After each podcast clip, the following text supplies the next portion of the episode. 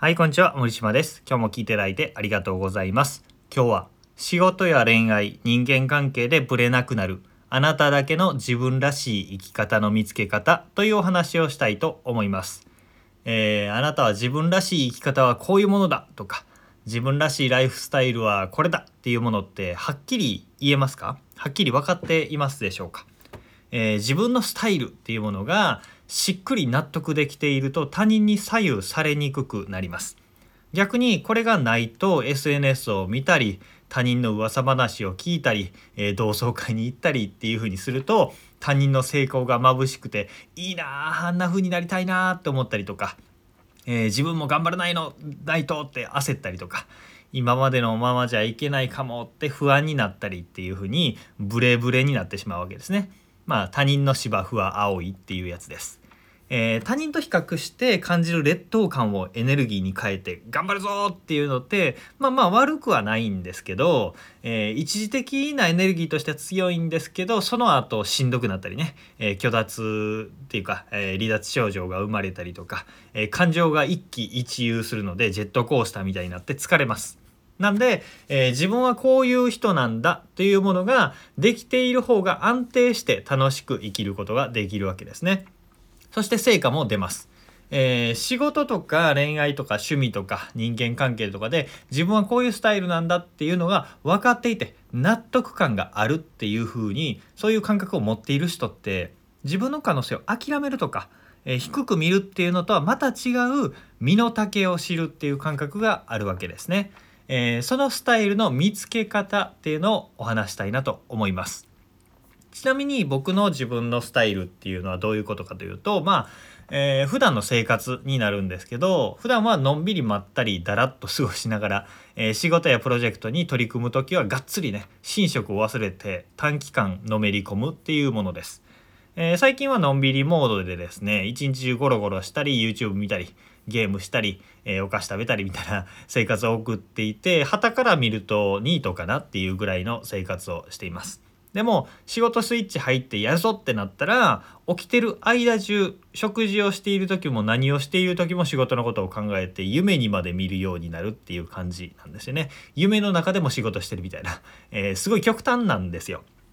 で僕もビジネスが軌道に乗るまでは、えーいろんなことを試してきてずっと仕事人間であることが自分の生きがいだみたいな風に思ってる時期もあったんですけどあ今のスタイルいろいろ試してみて今のスタイルに落ち着きました。で、えーこういう自分僕はこれが自分なりのスタイルだなっていう納得感があるんでだらっとしている時期に頑張っている人を見てもあ頑張ってるなーっていう風に見るだけなんですよね。自分も頑張らなきゃって思いが全く起こらないわけではないですけどそこまで焦ったりとか不安感に駆られたりっていうのが、えー猛烈に出るっていうことはないわけです。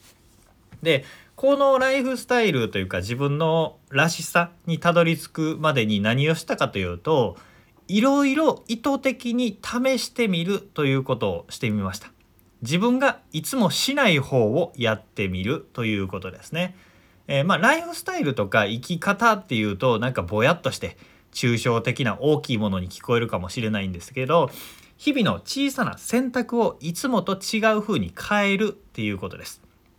例えばこういうことです。いつも自炊してるんだったら外食したり出前を頼んでみるとか。いつもいつも早起きしているんだったら寝坊するようにしてみる。ダラダラしてみる。いつも相手の出方を見てるんだったらまず自分の意見を押し通してみる、えーまず自分から相手してるんあ連絡しているんだったら相手からの連絡を待ってみるとか。いつも疑っているんだったら無条件に信じてみる。こだわっていることをあえてないがしろにしてみる。健康に気を使っているんだったらジャンクフードをたらふく食べてみる、えーいつもスケジュールを埋めたがるんだったら全く何もしない日期間っていうのを作るとか。いつも綺麗な言葉遣いをしているんだったら下品な言葉遣いをしてみるとか。いつもまっすぐ家に帰るんだったらわざと寄り道をしてみるとかね。例えばこんな感じです、えーこういうふうに小さな日常のことをいつもと違う方もしくは逆の方っていうふうにね、えー試してみるっていうことが自分のスタイルの見つけ方につながっていきます。なぜかというと僕らの心と体にはホメオスタシス恒常性っていうものが働いていますこのホメオスタシスっていうのは、えー、昨日までの自分と同じようにいようっていう風な働きです。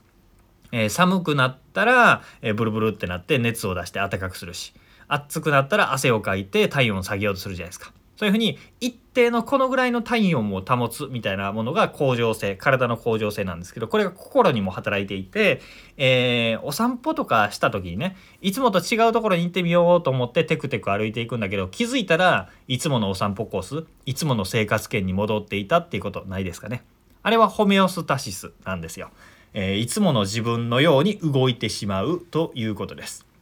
でこの恒常性ホメオスタシスに流されて生きていると、えー、今までの生活今までの私の行動っていうのが自分らしいと勘違いしてしまうんですね。でもあの慣れ親しんだ生き方スタイル考え方っていうのが自分にとって好ましいとは限らないわけですよ。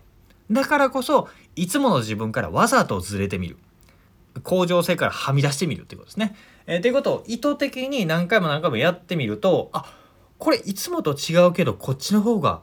しっくりくるとか気持ちいいっていうところが見つかるわけです。じゃあそっちを積極的に選択していく。そうするといろんな分野人間関係だったり恋愛だったり食事生活スタイル仕事いろんなところであ自分にしっくりくるのこれだっていうのをいろいろ試していくうちに分かるわけです。え今までカレーしか食べたことのなかった人が、えカレーが自分は大好きなんだって言ってるのってカレーしか知らないからじゃないですか。でも寿司も食べてオムライスも食べて、えー、他のものもいろいろ食べた上で、えー、カレーが大好きって言うんだったらいいんですけど、えー、他のものも食べてあ私お寿司の方が好きかもってなったら、えー、今までカレー食べてたけどあんまり好きじゃなかったんだなって気づくみたいな感覚かもしれません。こうすると自分なりの流儀みたいなものだったり自分の芯ができてきます。そういう人って魅力がある人だし、まあ自分のスタイルが分かっている人なので安定感もあるんでね、えー、楽しい人になるんじゃないかなと思います。幸せ感も感じやすいんじゃないかなと思います。なので、えー、まずね、今日、今日とりあえず、えー、いつもと違う選択をしてみてください。えー、いつも入らない店に入ってみるとかでもいいです。いつもやらないことをやってみる。いつもとは逆のことをやってみるっていう小さな小さなチャレンジをぜひやってみてください。そのことが今後の人生の中で大きな、えー、転機になるかもしれませんというお話でございました。今日は自分らしい生き方、ライフスタイルの見つけ方ということでお話ししていきました。えー、こんな風にですね、えー、自分の生き方を見つける話などもメルマガでもしくは、えー、公式 LINE でもお伝えしておりますので、メルマガと公式 LINE、ぜひフォローしていただければと思います。えー、この、ね、ラジオの概要欄の方に書いてあるので、そちらからご登録ください。では今日も聞いていただいてありがとうございました。森島でした。それではまた。